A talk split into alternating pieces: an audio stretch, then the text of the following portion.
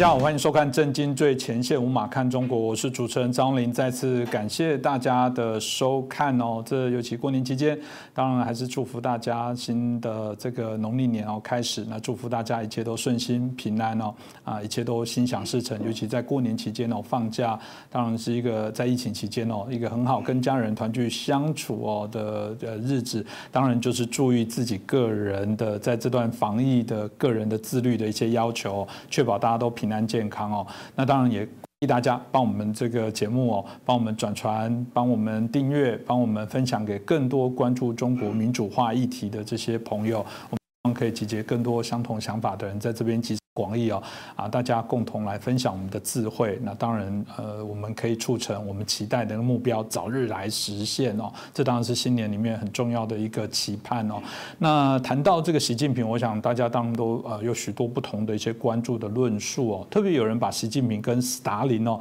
做一个连结哦。斯大林这个当然当提到了他对于这个马克思啊这个思想主义的部分非常极端，而且他呃有强烈的企图。事实上，他希望来改变世界，当然是谈。次化用共产主义去啊改变了整个其他的国家的体制，这当然也包含去做更多的这些所谓的颠覆破坏的这些行为。哎，那为什么大家认为习近平像是史达林哦？这个大家有值得很多呃有趣的一些关注面向不同的来做一些讨论哦。那我们今天很开心邀请到中国经济学家也是旅美的学者，我们陈小龙博士，陈老师你好，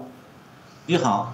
主持人好。这个观众朋友们，大家好！是我们再次感谢哦，这陈老师接受我们邀请。我们之前也提过，谢谢陈老师也愿意成为我们固定啊的来宾呢。我们有许多的一些啊精辟的重要的一些题目哦，未来都会持续邀请陈老师跟我们来分享。那刚刚也提到，老师过去其实有发表过一篇这个两大红色政权的冷战表演哦。那这里面当你认为说这个目前中美之间，当然我们大家知道就属于冷战的部分。那冷战的特点到底是什么？那啊为何？这些核子的大国不能热战，那到底什么样原因？过往这些怎么样的一些所谓的啊发展，现在的现况，是不是麻烦老师也可以跟我们分享一下？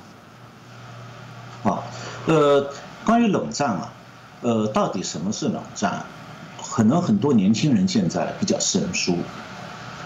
呃，可能美国呢老一辈的人还记得冷战，现在年轻人也不一定知道。冷战英文是 Cold War。它指的是红色大国和西方阵营之间长期的对抗。那么这种对抗呢，会导致这个地球上很多国家被迫站队。那想要置身事外几乎是不可能的。比方说今天的中美冷战当中，台湾、日本、澳大利亚、印度尼西亚、菲律宾就几乎没有办法在双方之间保持所谓的中立。因为中共是刻意要对这些国家施压，让他们失去国家安全，然后沦为中共的势力范围。什么叫势力范围？我举一个例子：太平洋战争的时候，日军这个进入了越南，当时是法国的殖民地，旁边有个国家泰国，日军就对泰国施加压力，他通过外交压力说：如果你们不当我们的殖民地，我就要占领你们，迫使你们当，那么这样这个这种情况下，泰国的皇帝就最后说我投降，那么这泰国就变成日军的势力范围，日军并没有动动兵，就是用军事威胁就让泰国等于亡国了。那么这种局面同时也意味着什么？就是说，如果是冷战的话。那么红色大国想把战火引到哪里，冷战双方的国际对抗就会发生在哪里。比方我们在以前节目里提到过，中共现在在澳大利亚的附近正在想这个探探找这个核潜艇的水下航道。那么这样的话，意大呃澳大利亚就没有办法保持中立，美国也必须在那里出动军力去防范。所以，需要说明的是，冷战只会发生在两个有大量核武器的大国之间，不是说有一点核武器就可以有资格打冷战。我看到我们有观众朋友在这个留言区，在上一次节目的播出来的留言区里面说，这个中共被好多有核武器的国家包围，所以这个美国的压力不大。那么实际上呢，我冷战不会发生在这个核武器不多的国家里。你像北朝鲜，它就不够资格发动冷战，因为它的核武器太少。只有持有大量核武器大国之间，才可能发生冷战。那么没有核武器或者核武器数量很少的红色政权，它是没有能力发动冷战的。那么小国的红色政权也承担不起冷战的巨大代价。就像古巴到现在还算是个共产党国家，它一个国家自己是没有办法和美国发动冷战对抗的。那么冷战实际上涉及的方面非常多，是个全方位的对抗，包括国内政治会涉及到国际政治、中美关系、现代军事、现代的国际经济、本国的经济、情报战、红色意识形态，很多方面都会涉及到。那么从字面上讲，很多人会想问说，为什么就把它叫冷战？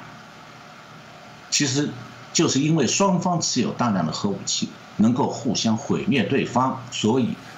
敌对的双方在长期的全方位对抗当中啊，只能是小规模的摩擦，还有打这个代理人战争。代理人战争就是双方通过第三方，第在第三个国家打，但是绝对不能两个国家自己直接进入热战。比方说，中美两国在海上或者空中，或在这中国的土地或者美国土地上开战。那绝对不行，因为一旦双方短兵相接，直接交战的话，很快就可能进入核导战。因为总一打仗就会有战败的一方，那么战败一方可能输输了，他就会急着要用战术核武器，比方用炮兵发射的炮弹里面装的是核弹头，一发炮弹可以消灭对方很多很多人。那么用了战术核武器以后，另外一方就可能。采用战略核武器，就大规模的远程的核武器，用远程核导弹发射。只要这样的话，双方就开始打核大战。核大战是不能打的，因为双方的核武器足以摧毁整个地球的。如果有一场核大战，人类社会都快没有了，所以谈不上谁赢谁输，大家都输光光了。那么地球上呢，一共只发生过两次冷战。一九四八年到一九九一年是美苏冷战，然后中美冷战呢是第二场，是去年开场的。这两场冷战都是共产党政权发动，是红色大国发动的。那么在长达五十多年的美苏冷战当中，双方从来没有打过直接打过仗，但是爆发了一系列的代理人战争。比方可能很多人知道的是一九五零年到一九五三年的朝鲜战争。一九五六年的苏伊士中东苏伊士运河地区的冲突，一九六二年的古巴导弹危机，一九五九年到一九七五年的越南战争，越南战争好像国军没有参与，但是南韩的军队是参与的。还有一九七九年到一九八九年的阿富汗战争，同时美苏两国还开展军备竞赛、间谍战、经济战，还有政治上的宣传、结盟等等。那么，在亚洲、中东、拉丁美洲和非洲，美苏双方不断的争夺。当然，这两北苏两方也在试图呢合作，避免爆发核战争的这种风险。但是呢，这个冷战一旦开始，下面我会讲两句话，这个两句话每一句话里都有一个无论如何，我把它看作是冷战的铁律。第一个无论如何就是。冷战一旦开始，双方都知道，无论如何必须避免热战。第二句话是，另外一方面，西方国家也都知道，无论如何都没有办法阻止红色大国挑起代理人战争或者双方的摩擦。我想台湾现在在这方面是很有体会的，中共就不停在制造摩擦。那么本来呢，美苏冷战是因为苏联已经解体了，一九九一年解体之后，冷战就自然结束了。那么很多学者以为呢，说人类从此就告别冷战了，这个全球和平了。但是上次我们节目我提到过，中共去年上半年对美军发动三次军事威胁，然后这种中美军事上的对抗就成为新常态。台湾现在对这一点会有比较明确的感受，是因为中美双方的军事较量战场之一就是台湾西南海域和台湾海峡。那么这种局面标志着，就是中美之间这种对抗，标志着国际社会再度面临一场新冷战。那么近年来啊，关于中美新冷战的议论是越来越多。前年的六月，《纽约时报》刊登了一篇文章，标题就叫做“我们还来得及避免第二次冷战吗？”仅仅一年以后，这个关于中美新冷战的预言就变成现实了。不但西方媒体开始频繁的谈谈论中美冷战。连中共的官员和媒体都开始使用中美冷战的概念了。美国的新闻周刊去年五月二十号刊登过一篇文章，标题叫做“一场新冷战”。对，但是中美冷战不是美苏冷战。它英文标题是 “A New Cold War”。Yes，but it's with China, not Russia。那个法国《解放报》去年五月二十六号发表过一篇文章，它引用了北京的一个。中方的时时事评论员说，中美之间可能爆发新的冷战，这是绝大多数观察家的担忧所在。那中共有一个媒体叫观察者网，去年六月十二号，他刊发了对美国芝加哥大学的这个一个教授叫这个 Mirsheimer 对他的采访。这个 Mirsheimer 是这样讲的。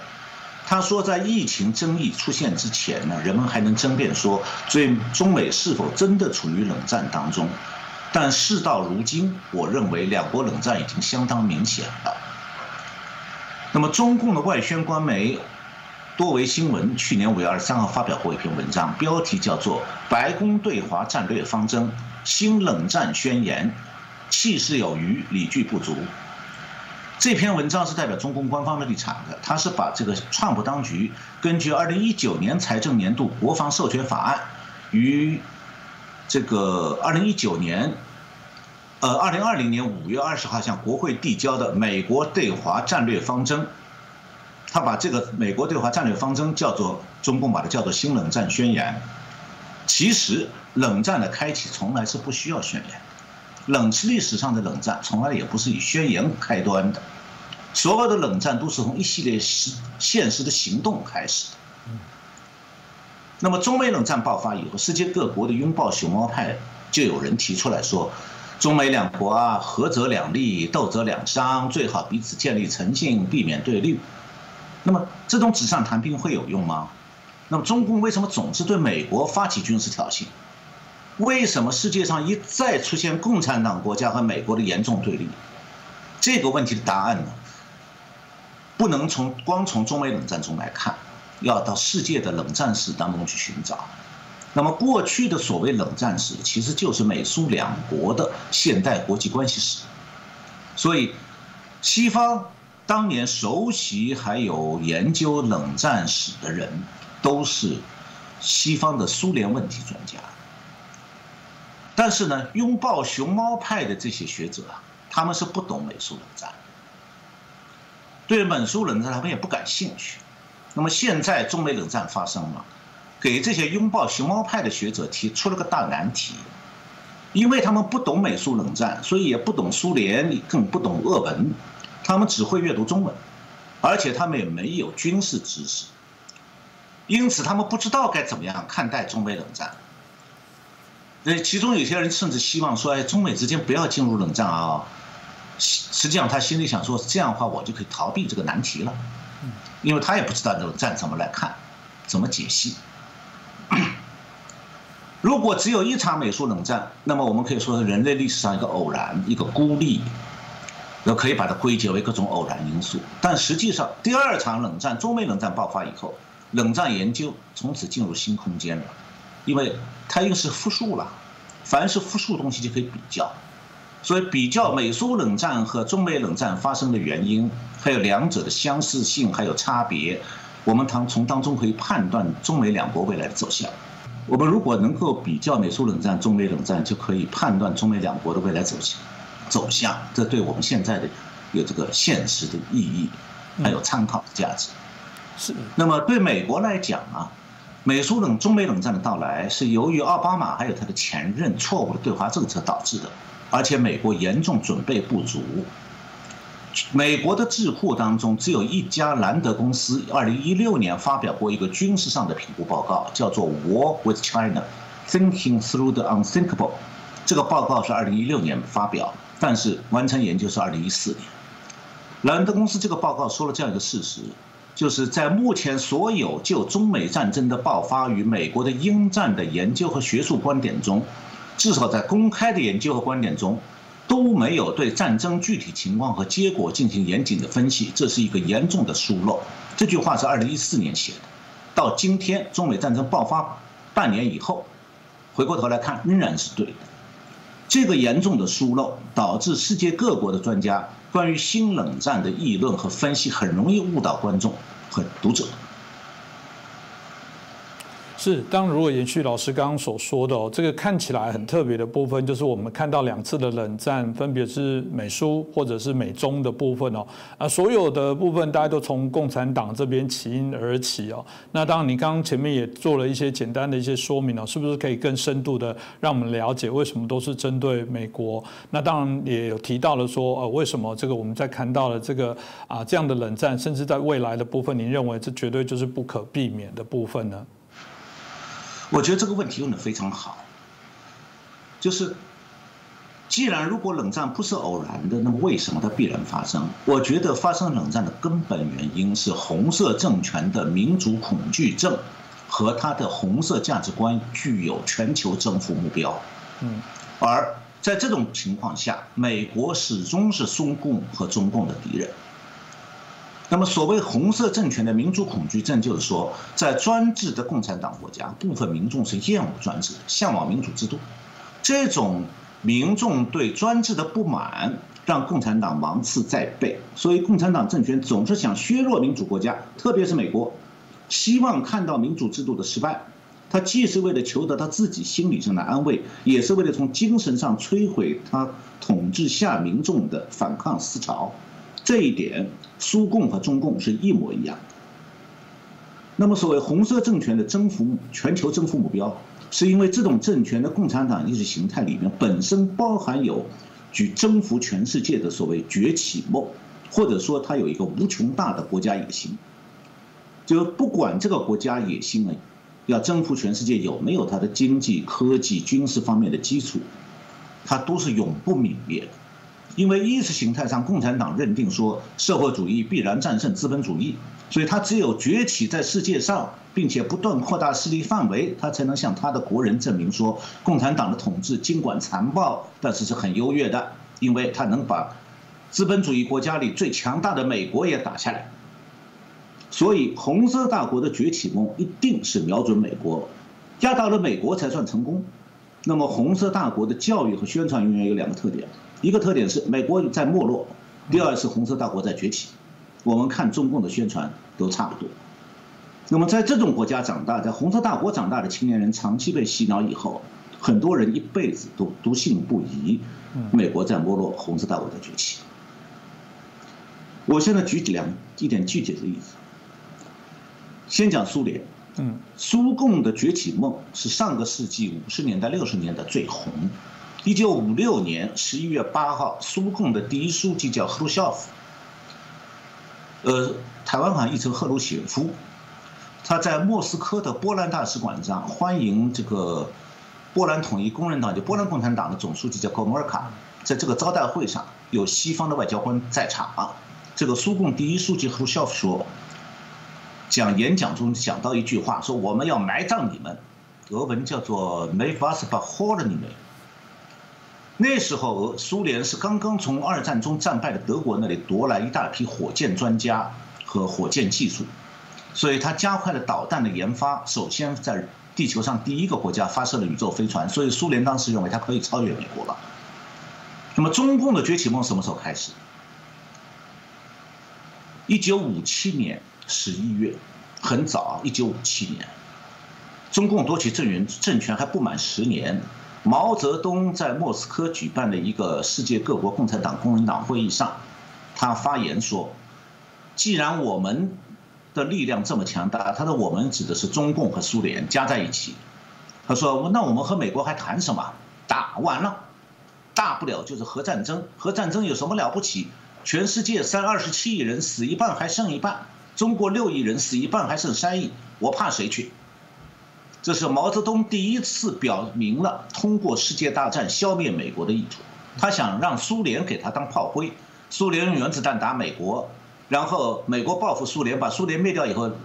毛泽东说：“那我这边六亿人死掉一半，还有三亿嘛。”呃，第二次毛泽东野心大膨胀是，一九五八年发动大跃进以后。一九五八年六月八二十八号。他对军内一批高级领导人这样讲：“他说，大跃进胜利了，中国就成为先进强国，然后将向太平洋军事扩张，最后独霸全球。”他说，毛泽东这句话非常狂妄啊！他说，现在太平洋不太平，只有我们占领了太平洋才会太平。然后，一九五八年八月十九日，毛泽东又对一些中共的省市的负责人说。未来我们将成立地球管理委员会，为全地球制定统一计划。然后，一九六五年十二月二十一号，毛泽东在杭州有一次内部讲话，其中这样讲：他说，现在二十岁的青年，他指的是他这些干部子弟，所谓“红二代”。他说，现在二十岁的青年，再过二十年、三十年是四五十岁的人，我们这一代青年人将亲手参加埋葬帝国主义的战斗，任重而道远。那毛泽东一九五九年，呃，六五年讲的这些话，在中共的文革、文化革命时期，在中共干部子弟的头脑中是打下了深深的烙印，奠定了这一代青年人的世界观、价值观。那么这批人目前在中共高层和军队将领中占有了一定的位置。习近平就是在那样的洗脑环境里长大的，他的价值观也是那个时候由毛泽东灌输而形成的。那么毛泽东的所谓埋葬帝国主义，指的不是英国，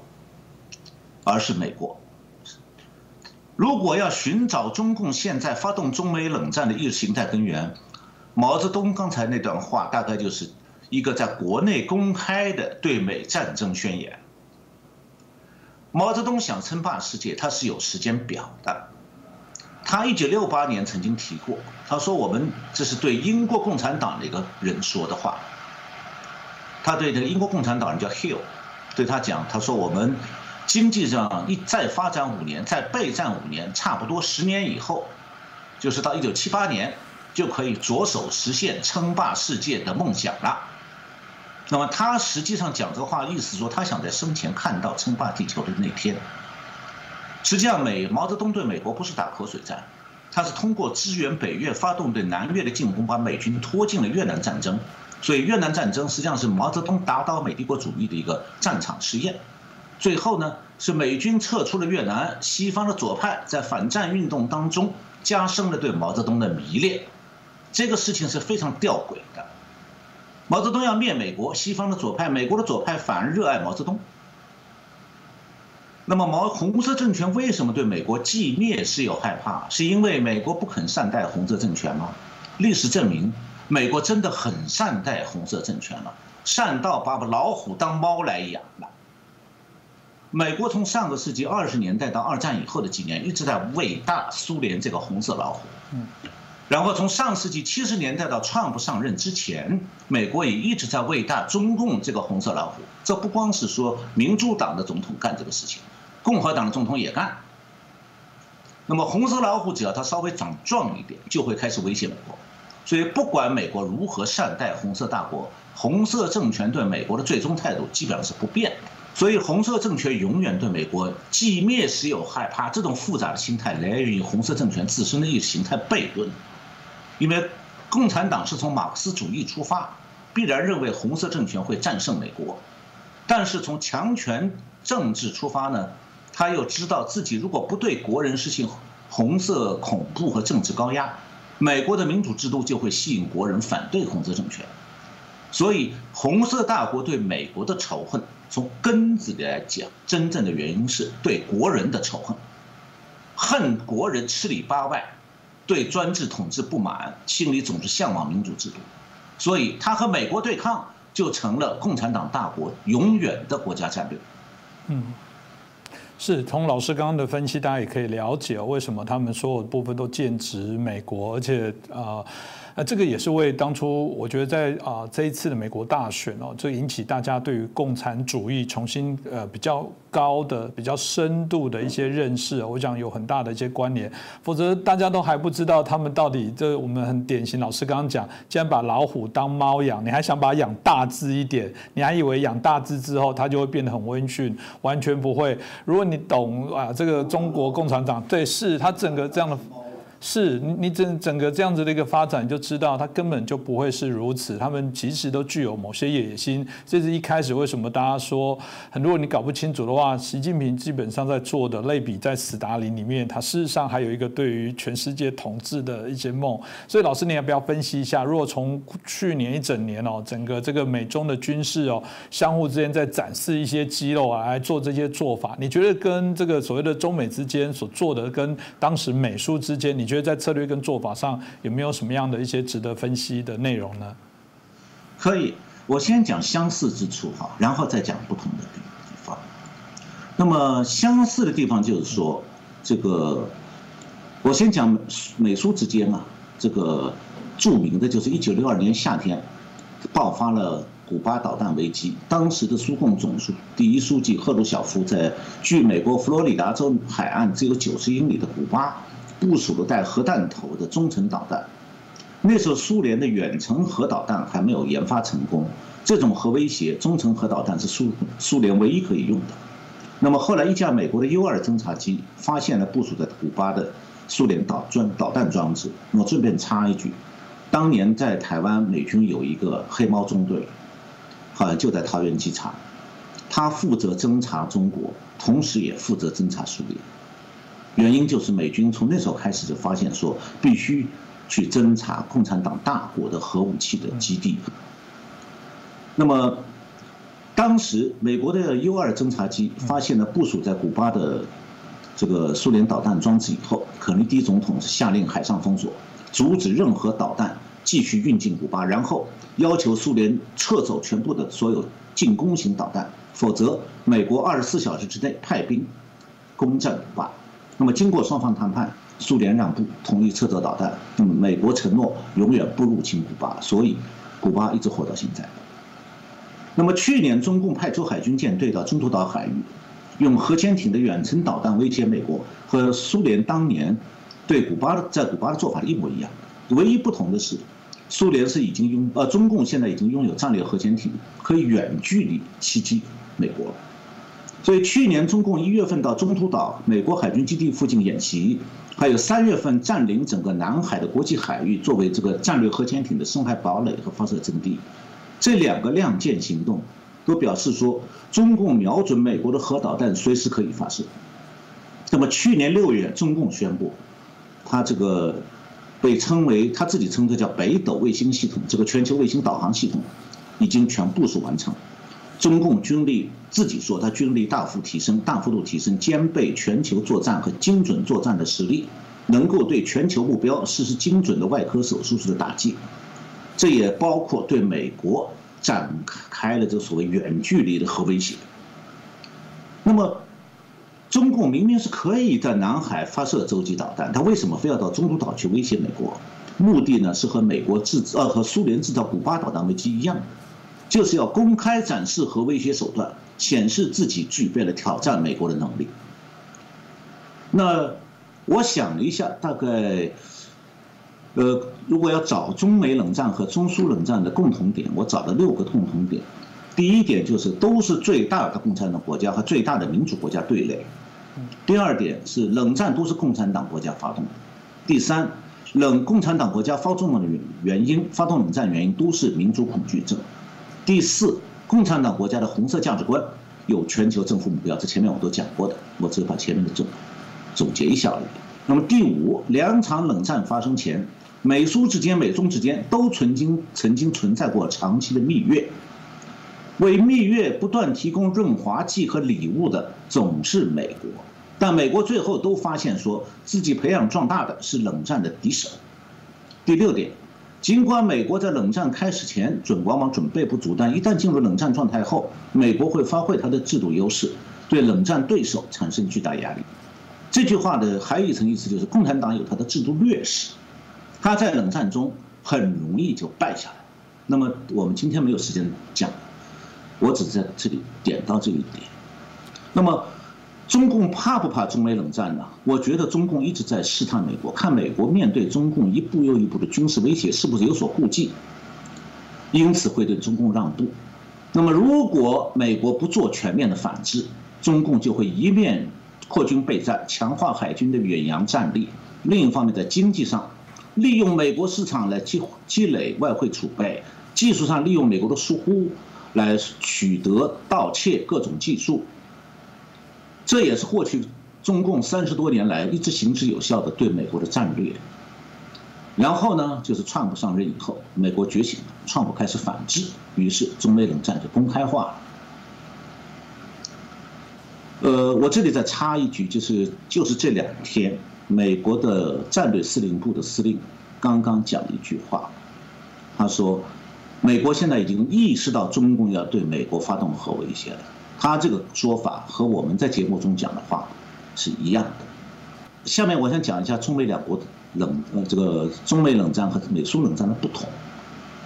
中有一种说法，就就我们都用手机还有用这个电脑，我们都知道软件有升级版，所以有什么一点零版、二点零版、三点零版。那么有人说中美冷战是不是美苏冷战的二点零版？意思是稍微有点升级版而已。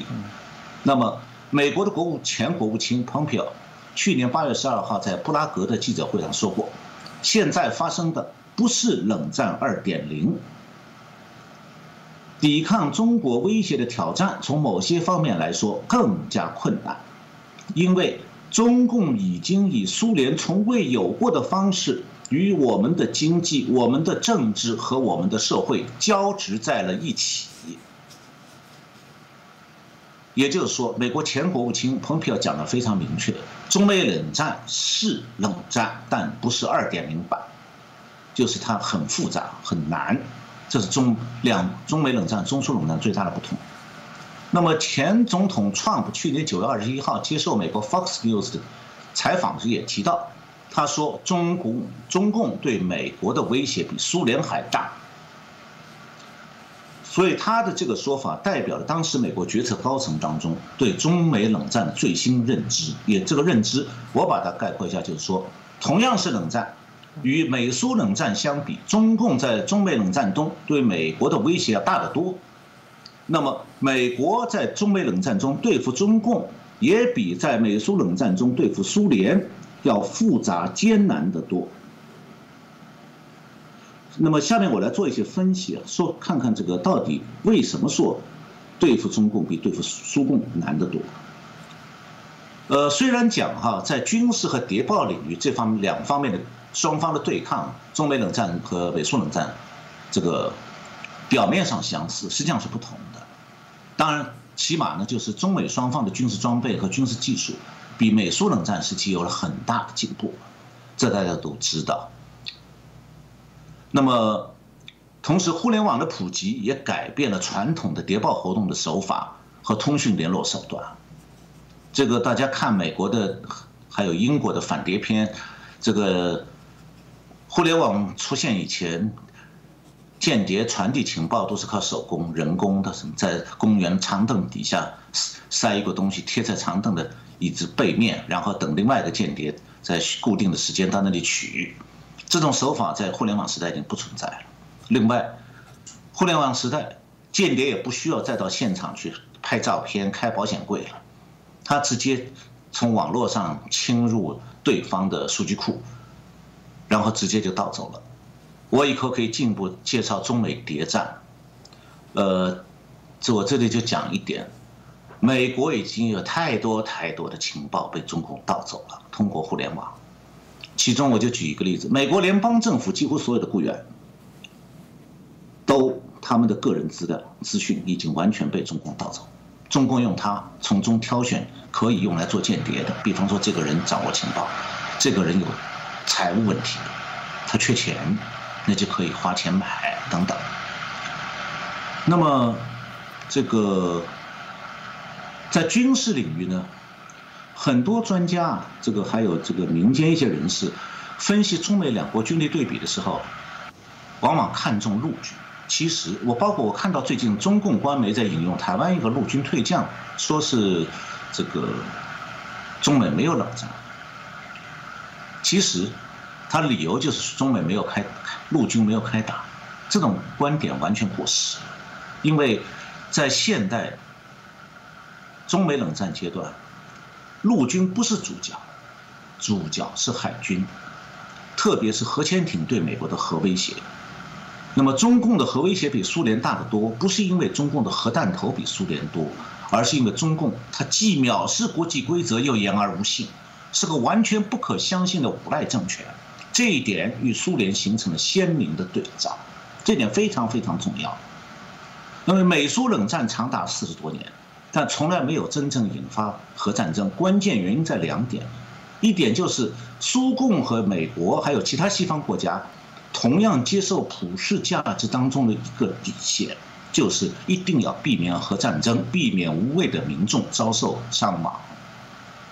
那么今年一月二十九号，普京也延签署法律，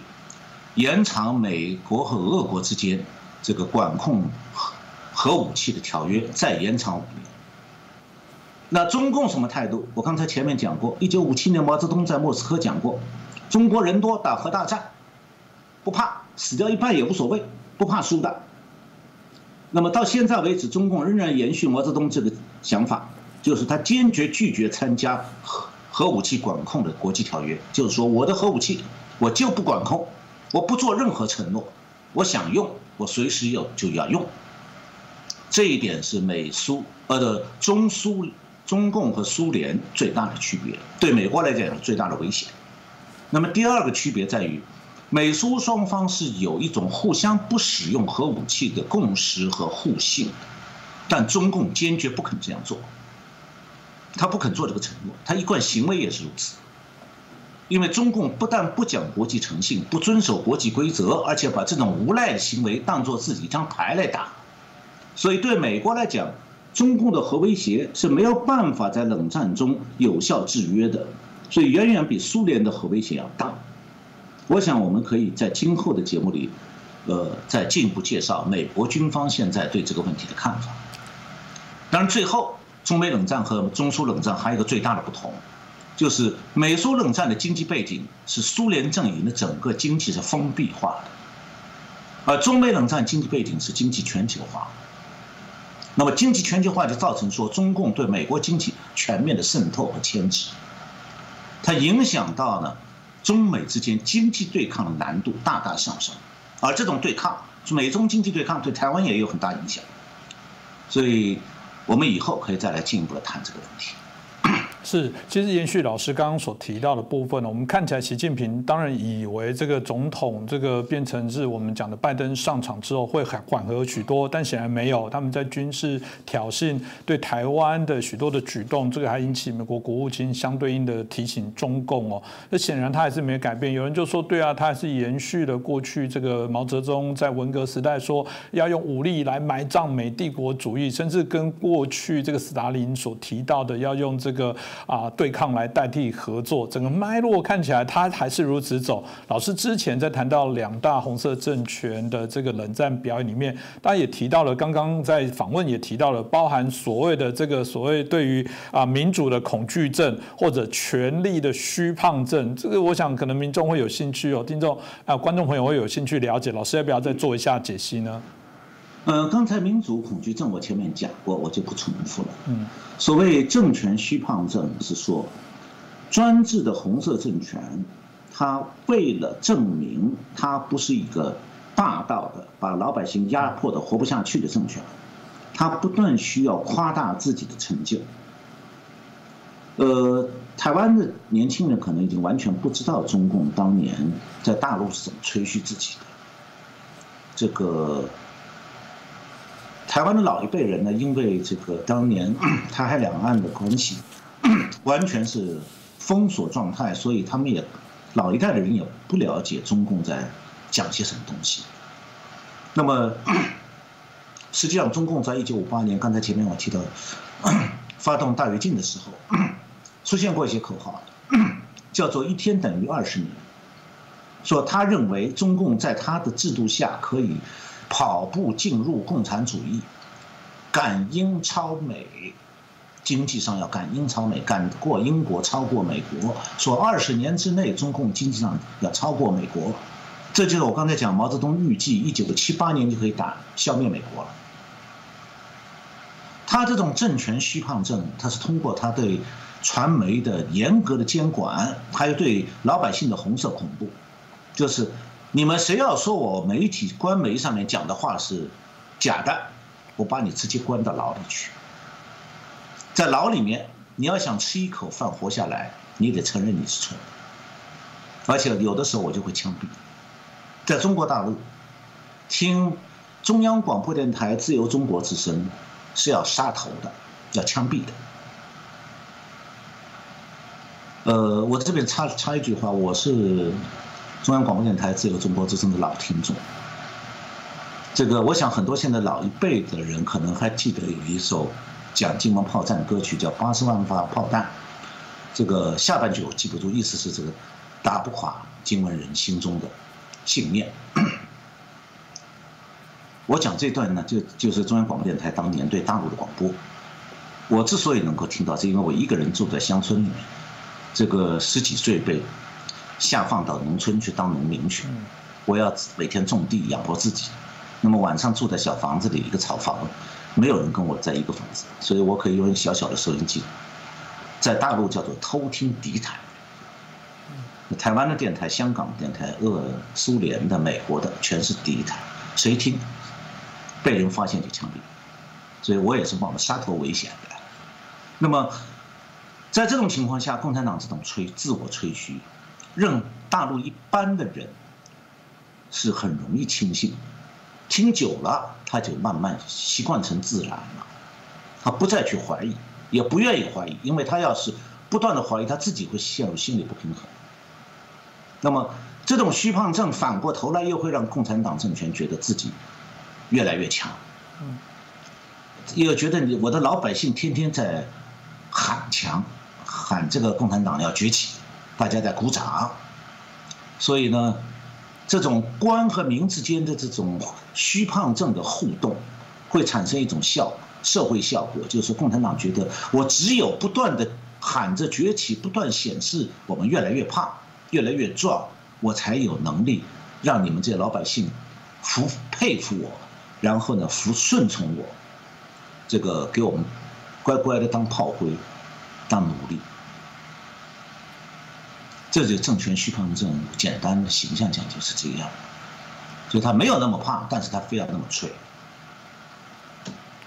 是，谢谢这个老师也帮我们针对有关我们这个民主恐惧跟政权虚胖的部分有一个更进一步的了解。大家有兴趣也可以去搜寻陈小龙老师的相关的一些文章哦。其实透过今天这样的分享啊，我我觉得可以让大家更了解哦啊，中共整个目前的政权发展的一些现状哦。那当然也难怪有很多听众跟我们说，哎，想办法应该要让我们这个里面的内文哦变成是英文的，要让更多的西方帮啊人民了解，因为对我们啊会收听我们。节目的观众来讲啊，一定都是对于这个中国政权啊有些了解，有些体悟。当然没有办法像老师讲的这么深度，但了解它不是一个良善的，是一个呃愿意扮演世界上我们将谈到的是一个良善的地球公民的这样的一个角色。这我想我们会持续不断的来做。当然因为啦，现在通过啊网络的方便，事实上很多的资讯都可以去翻译，我们也都有。那当然都鼓励您可以把这些资料分享给更多人。我们当然不希望。这样的观念只是一群牧师对一群牧师在讲到怎么样把我们的一些啊所精辟分享的这些内容让啊更多人了解分享更多人，我想我们制作单位也会努力哦，当然也必须要透过您的帮忙协助我们让这些啊知识讯息传递给更多人。那当然也很感谢我们陈小龙老师哦，愿意持续来跟我们节目来做连线来做报道。主持人，我可不可以借这个一分钟没问题回答听这个观众在。在这个 YouTube 网站上留的一个问题，他就他提到说，我上一次节目曾经讲过这个中共的改装型的核使用这个核反应堆的这个潜艇，他说这个说法有没有根据？嗯，那我可以在这里向大家报告，这是中共的外宣官媒叫做多维新闻专门有一篇文章介绍这个，我就是从那里看来的。是，谢谢老师哦。其实老师非常的用心哦，大家可以看到您的留言，我们的所有的在来参与的来宾哦，其实都会仔细来看，包括我本人是里面真的有鼓励，有许多的指教，都非常好。因为说真的，呃，既然我们呃的认为说我们自己在推动民主的这样概念，其实本来就应该是多元价值，我们都愿意接受不同的观点的挑战跟批判，但我们比较怕的是有不良善的，是拿钱办事的，是只是为反对而反对的这种。我们就觉得这当然就是非常恶意啊。其他的部分来讲，我想我们的来宾或者包括我们的制作单位，一定都很乐于收到大家的留言。所以大家嗯，可以尽量留言。你看，我们陈老师非常用心哦，大家的留言他都有认真的啊来做阅读，那就非常的感谢我们陈老师，当然也谢谢大家的收看。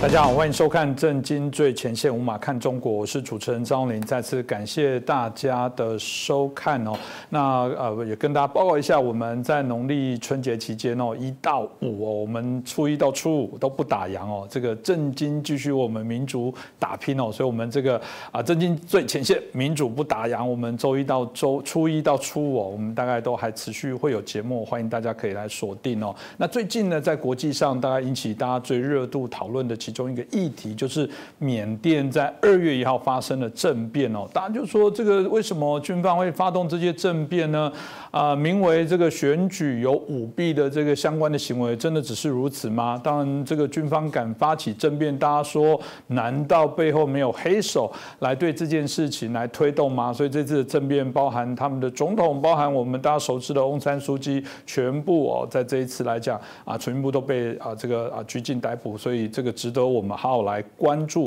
缅甸在下一步跟这个事情背后的这些原委。那我们开心啊，请到我们两位来宾来评论哦。首先邀请到的是产经新闻台北支局长我们石板明夫先生啊，大家好。还有前国大代表黄鹏孝大哥，主持人好，各位观众大家好。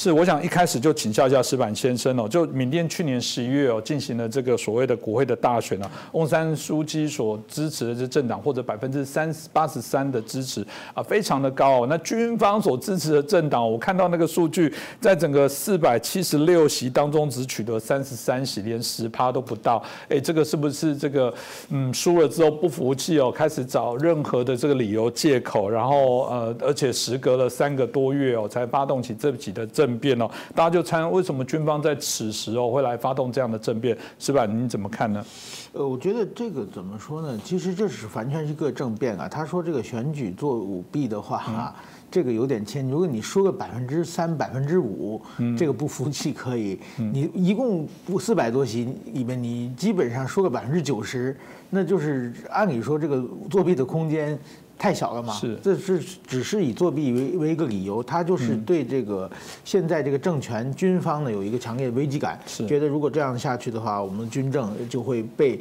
完全被取代。这这是一个我觉得是一个他们的危机感。但是说呢，我觉得中国跟这件事情一定有后边呃一定干预，干预的一定非非常深深的。就是最明显的选举，最明显的迹象就是说。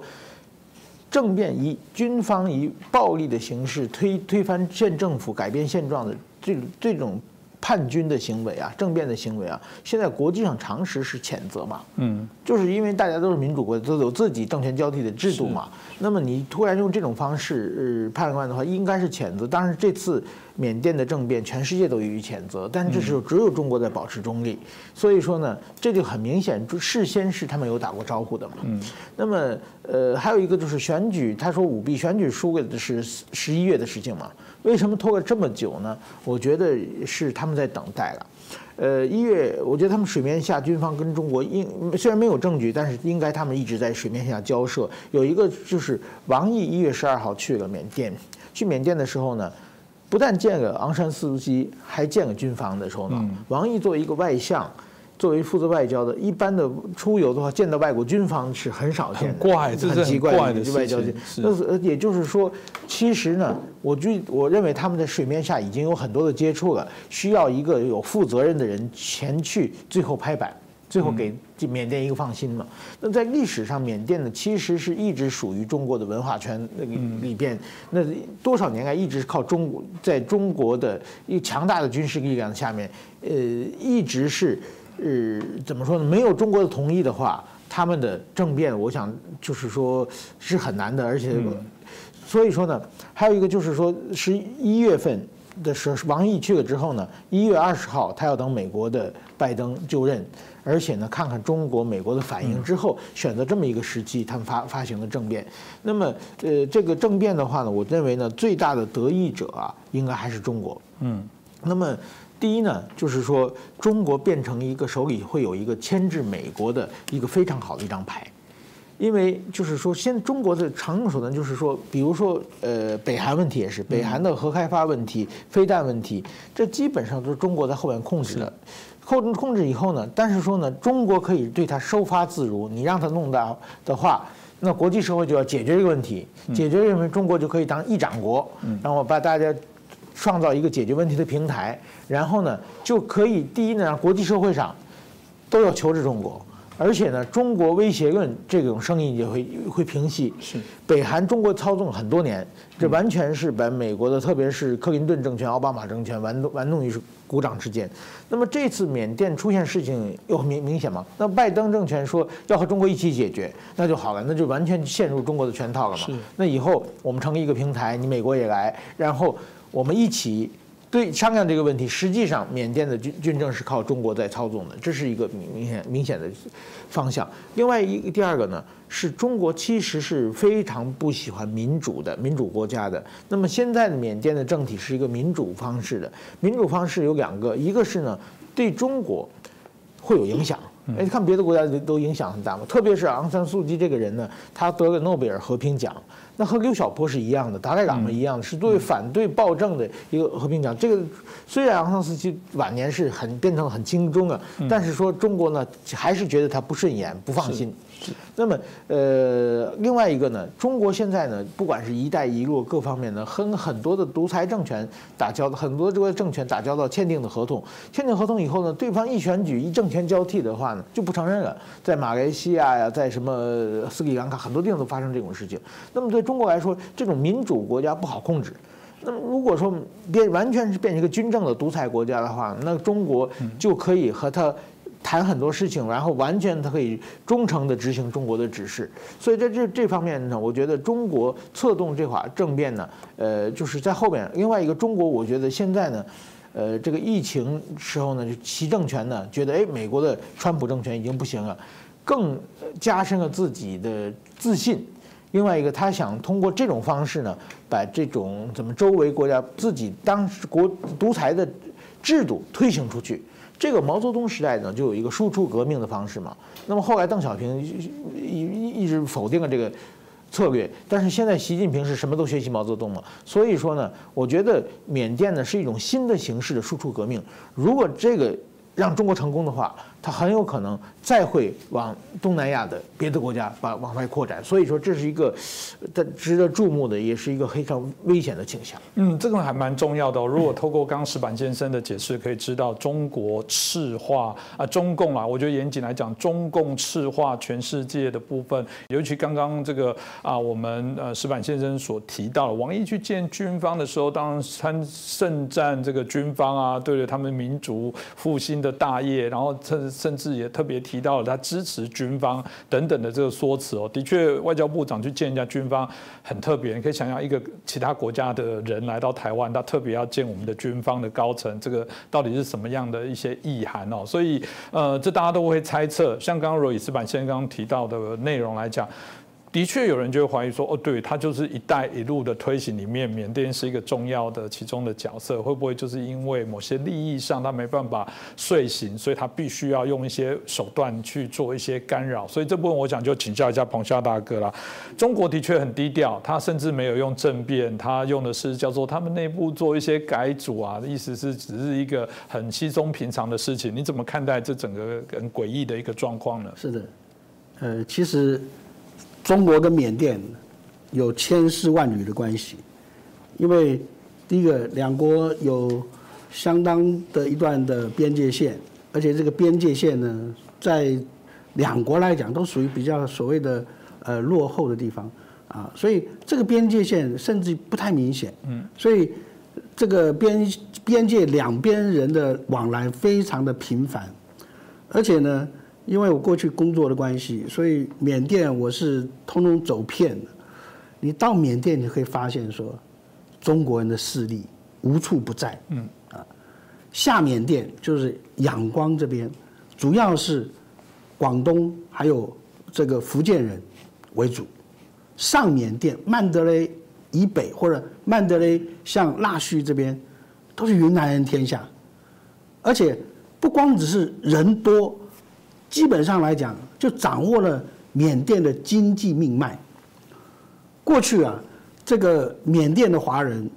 呃，从比例上来讲是比较倾向支持国民政府的，啊，那么我们外交部，呃，我们的这个教育部啊，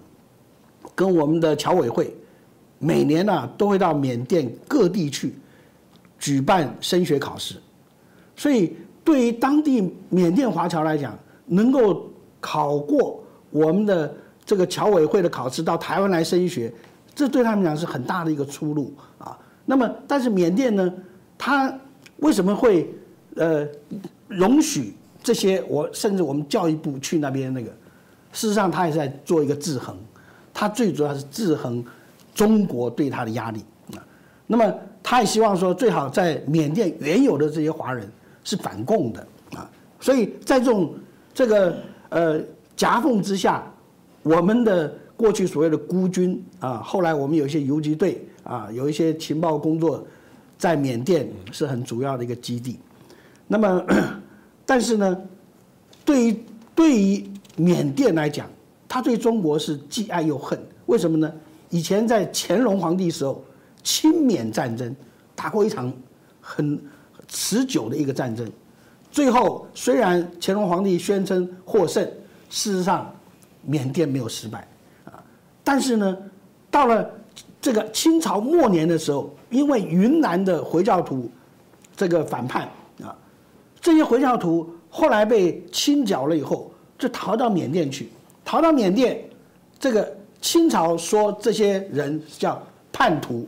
缅甸人搞不清楚，所以给他们一个俗称叫做叛逃。啊，就是叛徒的协议，叫潘头族啊，他们是这个信回教的华人。那另外呢，在明朝末这个呃灭亡的时候，啊，这个永历皇帝带了一批臣民，也是到了缅甸啊，到了哪里？现在叫果敢的地方啊。现在的果敢到现在为止，缅甸的主权还没办法达到那里。嗯，现在是杨家军在那边。这个做实际的这个统治者，所以这个对缅甸来讲，真的是他这个国家民族特别多，而且啊，真的呃四分五裂。你看哈，这个呃西北边它有克钦族，克钦族信基督教的，他们跟缅甸政府几十年打个不不停啊，克钦族连小孩子啊都被武装起来，所以他们一直没有办法去征服他们。另外呢，在缅甸的这个东南，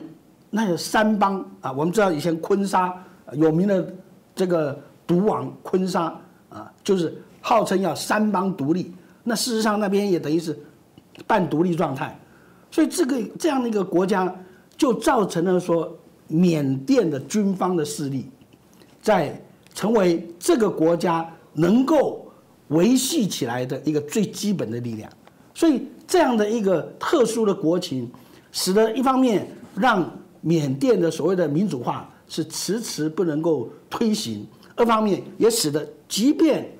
翁山书记后来跟军政府之间达成了一个一个协议啊，但是基本上不管翁山书记也好，或者是所谓他们所推出来的总统也好，基本上都是呃空有其名，呃真正的大权还是一直掌握在军方手中，只不过军方退居幕后而已。刚才司马明夫先生提到说，这一次的大选，这一次大选，呃，固然说缅甸的军方这个获有的席次大幅的减少，但是他基本上，他按照他宪法规定，军方不管在上院下院都有百分之二十五的固定席次，这是不会变的啊。那么其他获得的席次减少很多，但是更重要的是，现在缅甸国防军的这个总司令。他马上面临要退休了，那么他退休了，他最大的压力是什么？他被联合国起诉，说他是犯了种族灭绝罪，啊，这个要被成为所谓的国际的这种战犯来处理，所以他很担心说，他如果退休失去了军权以后，他的命运会是什么样？啊，那么会不会说这个呃，翁山书记这些民主派的？跟未来的军方的人联手，把它当做一个呃礼物一样的啊，交给了联合国或交给了美国。所以这个就是为什么他在这个时候要趁这个机会来举行这样的一个这个军事政变。但是非常这个呃呃这个讽刺的是，他用的理由跟呃川普总统一样，他说这个这次的选举作弊啊。所以就使得这个事情，这个呃，在国际上面啊，造成若干的这个尴尬。为什么说若干尴尬？第一个，他这个理由在美国刚刚发生嘛。第二个，事实上这几年来啊，在缅甸的投资最多的是日本，再来是韩国，再来是中国，再来是台湾啊。那么这些投，特别是日本，日本的投资非常的多，而且日本投资。时间非常的久，为什么非常久呢？这就回顾到以前那个历史。我父亲是过去远征军的啊，我父亲跟我讲说，很奇怪，他们远征军去的时候，缅甸当地的土人不支持，哎，嗯，背后偷袭他们，所以第一次远征军的时候，打到了东雾，东雾那个地方，后来被缅甸的土人部队，就是翁山所率领的缅军。一路追击，所以远征军死于缅军手上比死于日军还多。为什么？因为站在当时翁山书记的爸爸翁山的立场，他认为说，你中华民国的远征军，你是来帮助这个殖民者，你是帮助英国的。那么啊，日本呢，恰恰相反啊。你看翁山的父亲是到。这个日本啊，在海南岛设的一个训练基地去去受训，很多东南亚国家的领导人都在那边受过训。日本当时是说要帮他们独立，所以日本在在缅甸是受到欢迎的，甚至于早年的一个呃这个安理会的理事长叫做羽坛，羽坛当时就是缅军里面一个少校啊，所以但是后来这个呃联合国成立后，他成为。这个秘书长，而且很有名的秘书长啊，但是更有名的是，缅甸政府曾经在联合国控告中华民国侵略侵略案。为什么我们侵略他呢？因为我们的孤军退到了缅甸，把他国防军给打败了。所以诸如此类，就使得说缅甸在先天上非常的防中共。很早以前，中共就要求说，哎，就是说我帮你设电厂，我帮你建水库，缅甸都拒绝。一直到后来，翁山书记执政以后，才开始皎漂港啊啊，另外一条这个高速公路，直接的从皎漂港一路到曼德勒，到腊戌，然后一直到云南的昆明，就等于是说，把过去我们在二十世纪大战的时候那个史迪威公路啊，大家呃那个非常辛苦建的一个公路，变成了高速公路了，而且直接的一个一个通道。当然，这个案子因为这个路还没有完全的开通，所以啊，除了这以外，还有油管跟气这个天然气管。那么这些坦白讲，在缅甸的内部是有争议的啊。缅甸的军方并不是很赞成，为什么呢？因为他觉得说，如果都开通了，那么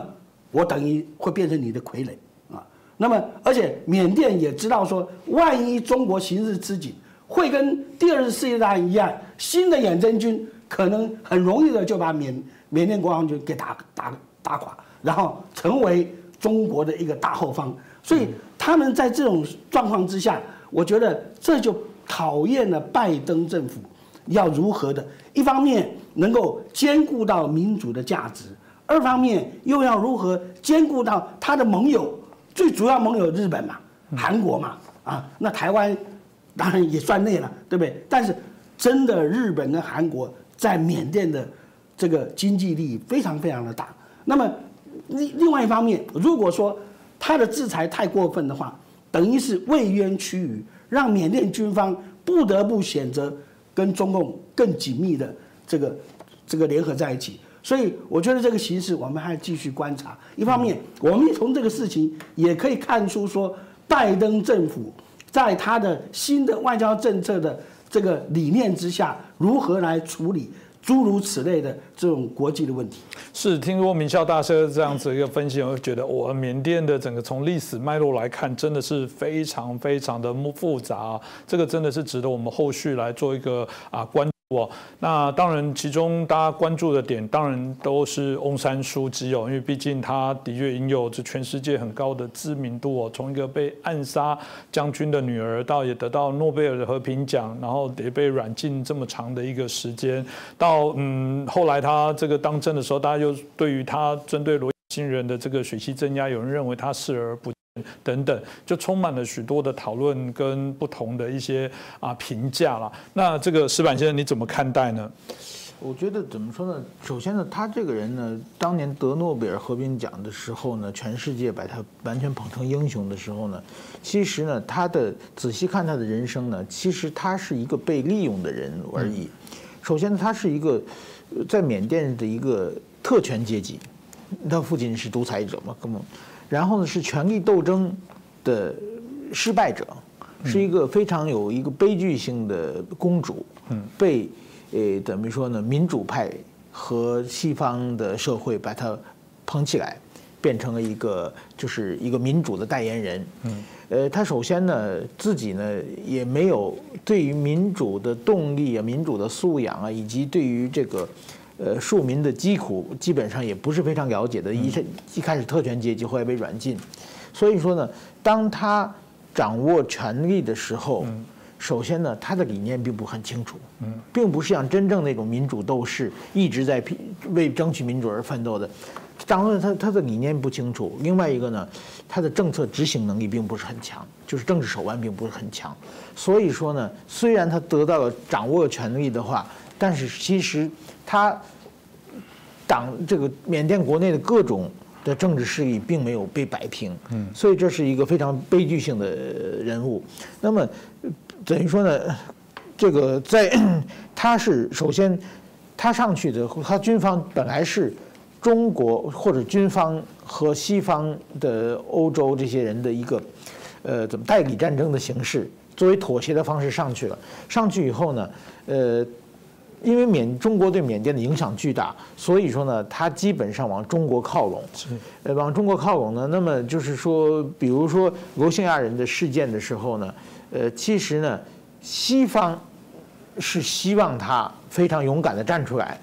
但是说呢，他确实没没有发言。因为当时说他等于说他其实控制不了军方，他能做的事情也是有限的，但是他选择了妥协，而且呢，最近这几年一一直向拼命的中中方靠拢。呃，这个西方人呢觉得，哎，他已经变了，他不已经不是呃民主的一个代理代言人了。但是同时呢，中国呢也对他不信任，因为中国你作为西方成成为作为西方的代言人，你成为变成一个民主的化身，那么跟你打交道的话，会不会你影响到我们国内，或者会不会你回去以后又推销西方那一套？所以中国也不相信，所以说有最后变成一种里外不是人的方式了。那么，但是这一次呢？就是说，当然，军方有军方自己的需求，而且选择了美国大选之后，就是美国大选这次大选因为美国大选发生巨大的混乱，所以说美国一下子失去了呃国际事国际事务的领袖地位。呃，可能拜登政权上来，在相当长的一段时间，他要忙于国内的各种事情。这个美国到底有没有实力？中国也在尝试。那么，突然之间呢，就把他拿掉，变成一个军方。我觉得中国这一招出手呢，其实是影响很大。就是在缅甸之前，中国是对香港出手。嗯，香港出手到现在为止，基本上可以说是成功的。那么现在是缅甸。刚才那个黄大哥也讲。缅甸跟香港一样，具有全世界各国的巨大利益在里边啊。就是说，香港也是嘛，美国、英国这么，在缅甸也是，东南亚和日本，包括台湾也有很多利益。你完全不跟大家商量，你一下子整个锅都端走，这样的话，这个对国际社会冲击很大。是。那么就是说，现在呢，大家不知道我国国际社会最困惑的是什么呢？要不要把昂山翁山素季再次竖起来？要不要救他了？嗯，救他的话，也许会继继续抗争下去。但是他这个品牌已经有点坏掉了。嗯，那么如果不用他的话，那有没有新的代理人？是，就是说这一招出现之后，整个国际社会，包括缅甸国内的民主派。下一期步棋怎么走？我估计大家陷入陷入一片困惑之中啊。嗯，这个所以说在这种情况之下呢，所以中国是掌握了天时地利人和，发动的这场政变。以后呢，真的下下一步我们要看，首先要看拜登政权怎么办。等于说日本、欧洲，包括台湾、东南亚，都要先看美国。如果美国反应之后，大家才能慢慢慢慢的结合在一起，变成。一个，如果说美国不反应，或者说美国说，哎，我们跟中国合作解决这个问题，那一下子就坏掉了。对，这缅甸的事情就可能真的，中国就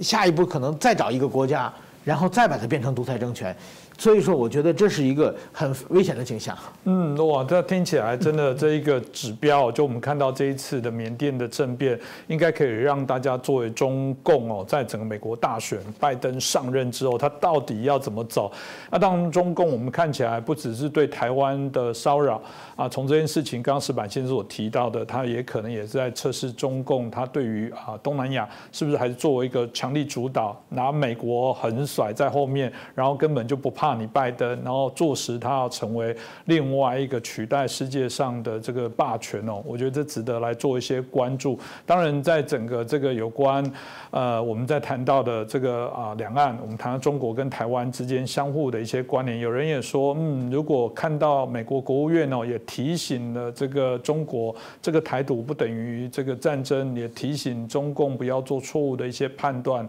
那就有人说了，哇，那中共可。这种血腥的登陆战也许不会用，但可能未来又会以前有耳闻的，会藏于民航机，会做民船，会用各种方法来对于台湾来做洗扰。这到底是想象力太丰富，还是这有可能会发生？明桥大哥你怎么评论呢？啊，其实有关于这个呃运用这个民用航空器啊，这个假借乘客的这种方式来对我们的这个机场进行偷袭。关于这样的一个可能性，事实上，在我们两岸刚开始三通的时候，我们的相关单位就很担心这个，就已经注意到这个问题。而且呢，呃，其实各位了解的话就知道说，其实我们都常会有演练啊，表面上说是反恐，实际上也包括说类似于像这种的状况，嗯，万一发生的话怎么办啊？那么，但是呢，实际上。这个呃，就中共如果说光以所谓的要解放台湾来讲，用这样的方式，呃，说实在并不是很好的方式。为什么呢？因为毕竟台湾说大不大，说小也不小啊。那么你光是突袭一个机场，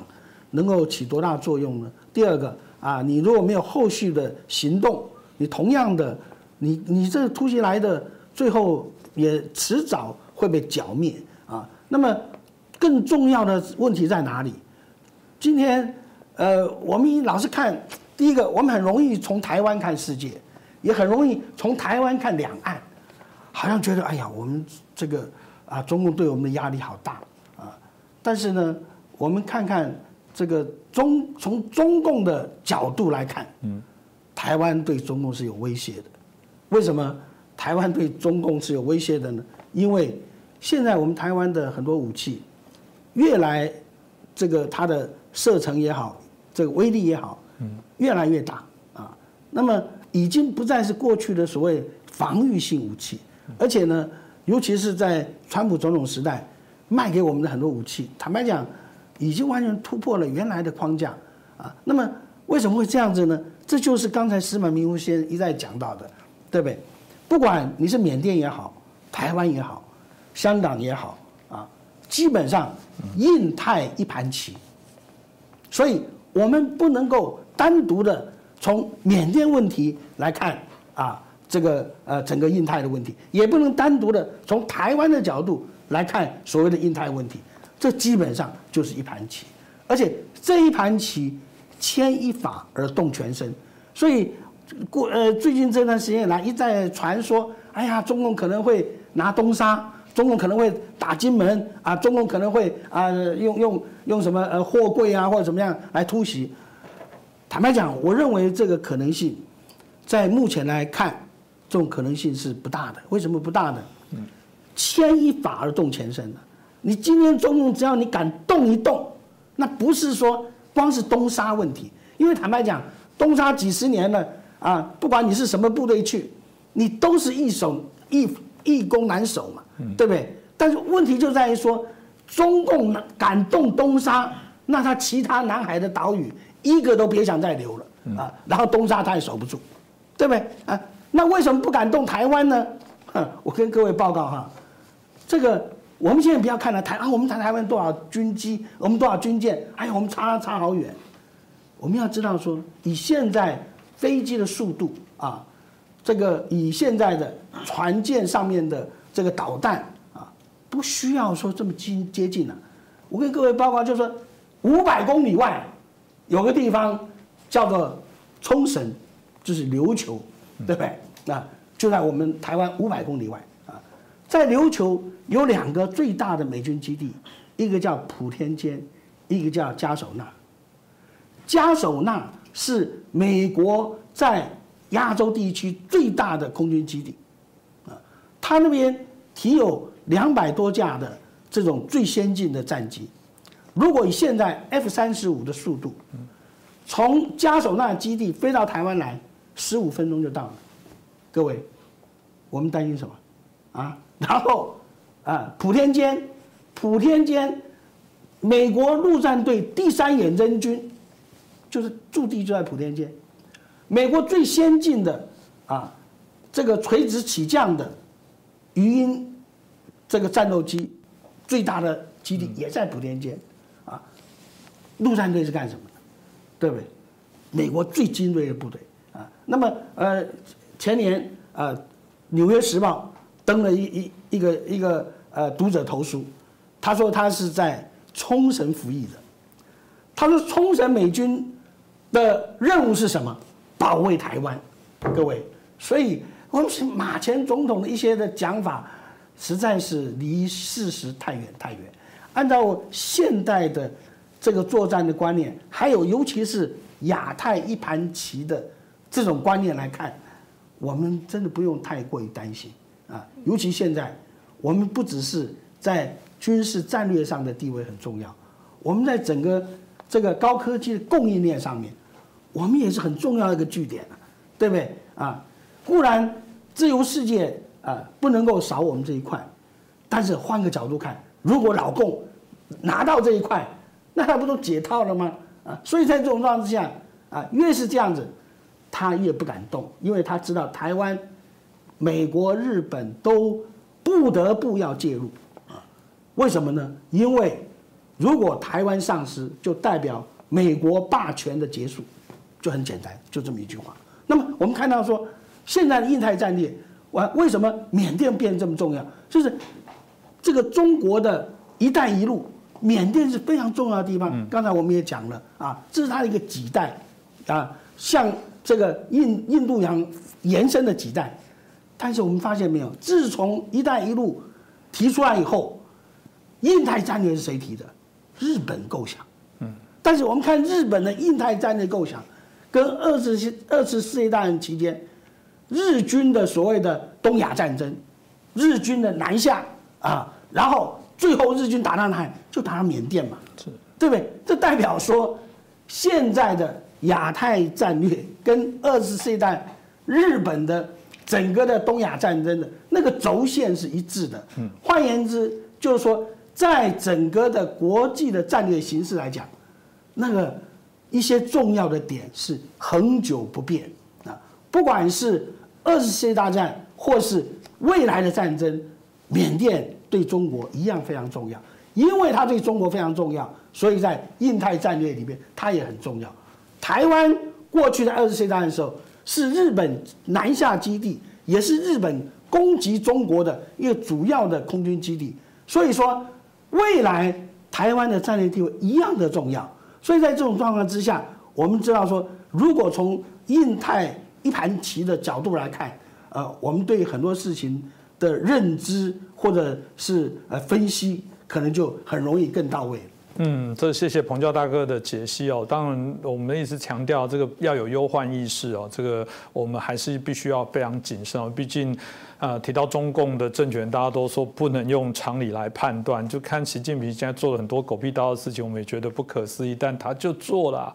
所以呃还是要小心。不过就我们呃台湾的角色来讲，真的厚着脸皮说，我想台湾还是会是我小时候一直被宣导的自由民主的灯塔。我相信在亚洲还是扮演一个一定的示范的一些角色。任何的这些所谓的对台湾的挑战，我相信啊，这个都会遇到一些挫折哦。这个我想也是我。我们要再继续做努力哦。今天很谢谢我们两位来宾，我们石板先生跟我们彭教大哥哦，啊，从整个缅甸这次政变延伸的一些议题，让大家可以来做一些了解。我想我们也会持续针对这议题哦，啊，再进行关注。当然也欢迎大家继续这个收看我们其他集的节目，也可以帮我们转传、按赞、帮我们分享，然后开启这个留言的通知哦，让我们的讯息随时您都可以注意到我们最棒的这些节目内容，同。时你可以上我们的这个其他的软体哦，用收听的方式哦，这也可以让您边工作边可以了解。那特别在提醒啊，我们初一春节初一到初五哦，正经继续拼哦，我们民主不打烊，我们初一到初五